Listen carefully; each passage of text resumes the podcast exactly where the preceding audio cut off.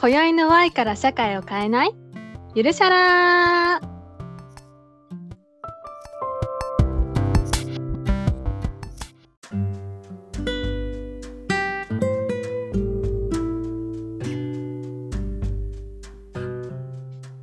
皆さんこんばんは。ゆるの社会派ラジオゆるしゃら最後の晩餐食べるならエビ。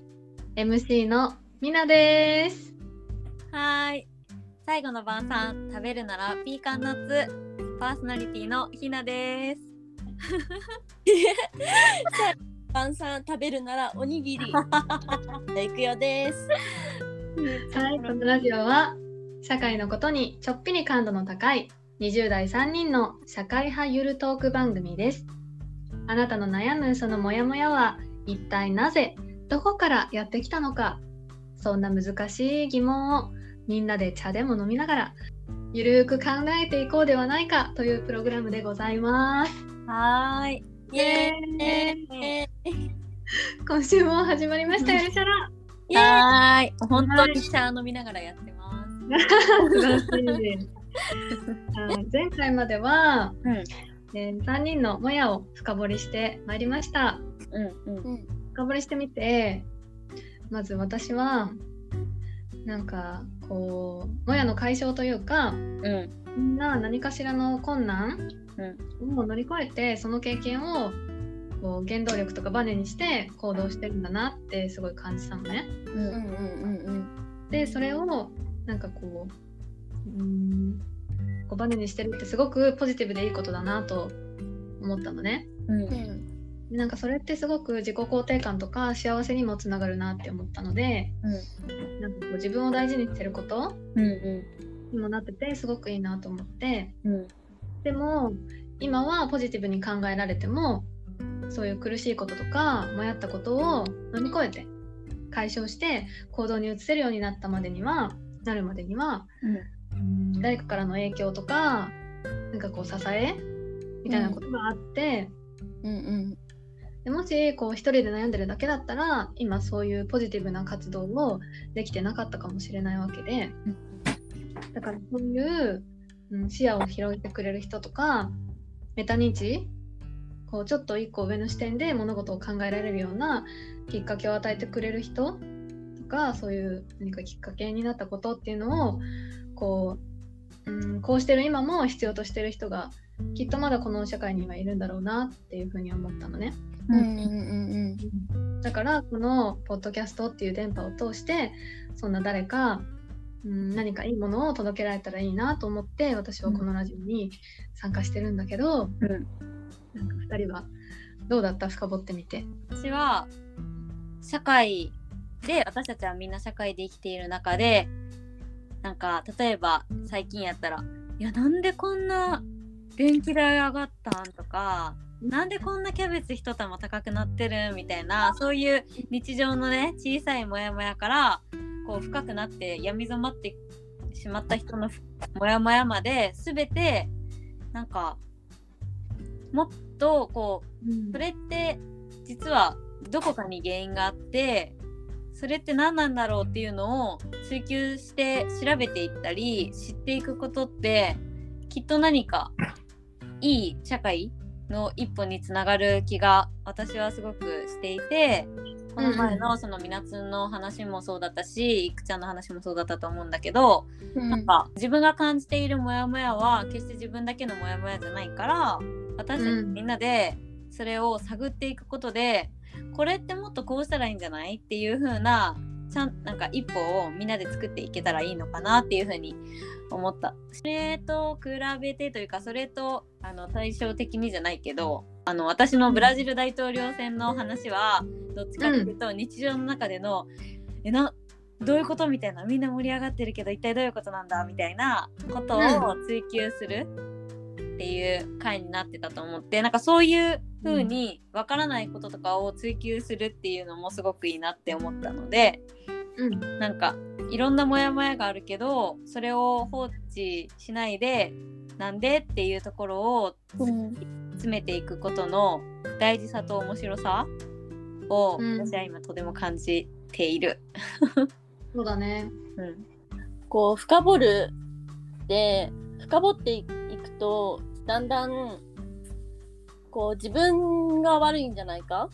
うん。ってこう思いがちだなっていうのは日々こう私は思ってるんだけど今のひなちむの話で言うと。うん。でもこうもっと広い視点で深掘ってみるとあなただけが悪いじゃん悪いわけじゃないよっていう結論に至ることが多いと思っててうん。なんかそれ私はそういうことを今回3人のモヤモヤを深掘ってみて思ったかな。すいません、今自宅でね、何？お米研いでるのかな？ちょっとあの、ちょっと料理の音とか聞こえるんですけど、まあこれも遠隔のちょっと収録だと思って、ちょっと、そうだね。あ美味しい匂いだよ。はい。まあそんな感じで、えっと、まあ何が言いたかったかっていうと、うん。うん。その、その私は自分のモヤモヤを振り返ってみて、うん。なんて言うんだろうな。ややっぱりその自分の抱えてた問題とか日々のモヤモヤって自分一人の問題じゃないなっていうところに気づいた。うんうんそれがその2人のも話を聞いてても共通だった。うんうん。でかつそれってすごい生きづらさみんなの生きづらさを変えるチャンスになる視点かもしれないっても思った。うん。だからこのラジオでそのもっとそのなんて言うんだろうそのモヤモヤっていうところを大事にしていってその深掘るっていうことをしたいしそのそれをリスナーさんとうん。その今聞いてくれてるあなたのモヤモヤとかも拾っていきたいなって思う。うんうん。うん。感じかな？いくちゃんの話聞いててすごく思ったのは、うん。深掘りしていくとこうどんどん自分のせいになりがちだけど実は実は違うよっていうところを一緒に考えていきたいなっていうふうに思ってるしなんかそのさっき言ってた話でなんか私たち今3人でポッドキャストやってると3人で話してるみたいになってるけど実はこのポッドキャストを聞いてくれているあなたのモヤモヤとかこれどうしたらいいのとかこれはどういうことなのっていうのを一緒に考えたいなっていうふうに思って始めたポッドキャストうんで、なんかいくちゃんが言った通りこれからいろんなあなたのモヤモヤを聞こうと思ってるのでいろんなモヤを準備しておいてほしいなっていうふうには思うよね。うん。うん。でさしかもその、そのモヤモヤのこうこう一緒に考える、まあ、頭が3人いるうん。わけだけど、うん。私たちの得意分野は恋愛とかじゃないんだよね。っていうの？あの私加納姉妹のポッドキャストが本当に大好きでうんあの彼女たちはすごい恋愛とかにねすごいあの答えるのにすごい長けてる方々なんだけどうんうあの私たちの得意分野のモヤモヤはどちらかというと、まあ、しゃこのゆるしゃら、ん。ゆるな社会派ラジオで、こう名乗ってるように社会派というか環境のことだったりジェンダーのことだったりメンタルヘルスのことだったりそういうところが強みだからうん。そういうところのモヤモヤは特に一緒に聞いてあげられるよっていううん。のも言いたいね。うん、そうだね。うん。なんかこうやっぱ3人もやを出してみてなんかやっぱりそれだけでも視視野が広がるっていうかなんか、あうん。私も同じこと悩んでたとか、うん、なんかあこういうことで悩んでる人いたんだとかなんかなんか自分のもやったことに対してあそういう考えもあったんだなとかなんかそういう、うん、なんかそれだけで視野が広がったからうんうん。なんかそれだけで、ね、なんかそのさっきも言ったけどメタ認知みたいなことがこう得られたかなって思って、うんうんじゃあなんか本当も私がもうさっきから言ってるけどメタ認知って何ぞやって感じだと思うんだけどうん。なんか一応ね辞書で調べていろいろ調べたんだけどなんか簡潔に言うとうん認知していることを認知すること。おー。なんかもっと噛み砕くとあの自分の考えていることとかうん。感じる、感じていることを客観的にこう知って把握してコントロールすること？みたいな感じだったんだけど、なんかメタ認知とか言うとなんかひろゆきとかみたいにこうなんかマウント取るために使う人みたいなの最近すごい肌感で多い気がするんだけど、うん。でもなんかメタ認知って全然そんなマウントを取るためにあるものなんじゃなくてなんか心理学用語らしいんだよね。えー。うん。うんうん。でなんかそういう物事を俯瞰で見るとなんかこう予測ができて対策が取れるようになるよねとかうん。なんかこう冷静に客観的に自分を見ることによって感情に振り回されずに適切な処置とか対応が取れる判断ができるっていうことでうん。メンタルも安定するんだって。うーん。そういうもうなんかその心理学的にもメンタル安定剤みたいな感じの手法としてうん。ちゃんと認定されてるわけよ。効果的なんだよって。うんうんだからなんか当たり前の話かもしれないけどでもなんかそのもやってることもやもやっていうことのやっぱりそのなんでもやってるんだろうっていうどっから来たんだろうっていうことを考えるっていうと、まあもやは解消されるし免疫もつくしじゃあこうすればいいんだっていう次のアクション対策っていうのも分かるからうんうなんか基本的にじゃん？うん。って感じね。だから私もこうメタ認知ができるようになってからうん家族との問題とか職場での人間関係の問題っていうのが解決できたことがたくさんあったのね、んうん。うん。うんうんだからすごいこのこう俯瞰で物事を見るみたいなことメタ認知ってすごく自分としてはなんか安定した経験があるからいいなって思ってるけどうんうん2人はどうですか？なんかそういうなんかこう広い視野を持ててうん。救われたこととかはありますか？そうだね。なんだろう。私は結構、うん、一つのことに対して、これはこういうことなんだって理解しちゃうと、ずっと結構そのままでの世界にいて、例えばだけど、ついこの前まで本当に投票に行ったことがなかった人だったから、うん。なんかそれは何でかっていうとこう小さい頃に本当小学校の頃にじいちゃんと投票所まで行ってうん。でなんか普通に投票しててなんでその人の名前書いたんって聞いたらいやみんなこの名前書いとるからって言われてあへえ人気投票なんやって思ってでうん。それでその後もなんか選挙とか、まあ、その国会の様子を全然知らない立場として見ていてなんかえなんか大きいものってそんな簡単には変わらんしなんか何してもなーっていうのをこうもやもやっとずっと抱えてた？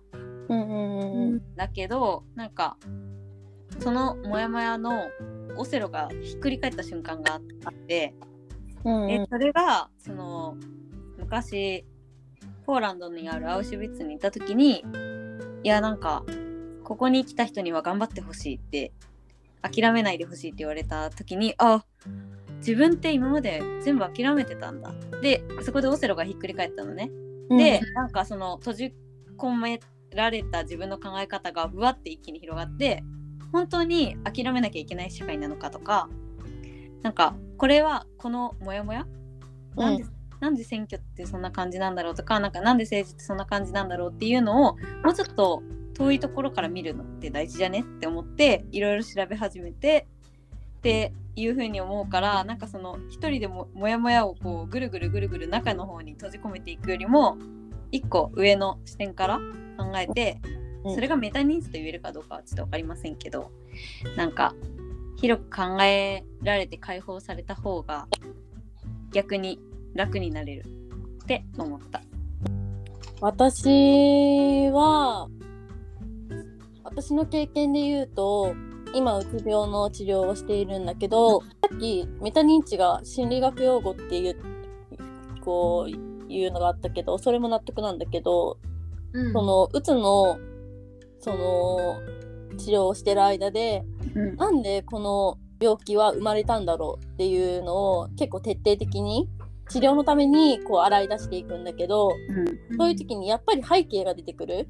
うん。家庭環境親との関係性が難しかったとか、なんかその小さい頃にいじめに遭ってきたとかそういうのが出てくるのわんさか出てきたんだけどうん。その病気があった理由はその家族とか、まあ、小さい頃の人間関係とか、まあ、習い事での経験とか、そういうところにありましたっていうと、その自分のせいじゃないんだっていうところで結構安心した？うんすごく安心したんだよね。うんうんなんかそれの経験がその近い話で言うと私はあるかな。うんなんかある意味その話の世界を広げることでうん。ちゃんと全体像を把握できた？そのうん。問題の、そのを余すところなくちゃんと全全体を見るべきその見なきゃいけないところを見ることでうん。正しい情報収集と正しい解決方法うん。が導けた。うんというのが今の治療であったかな。なんかやっぱりこう世界が狭いとなんかそこでやっぱ満足しちゃったりとか、うんうん。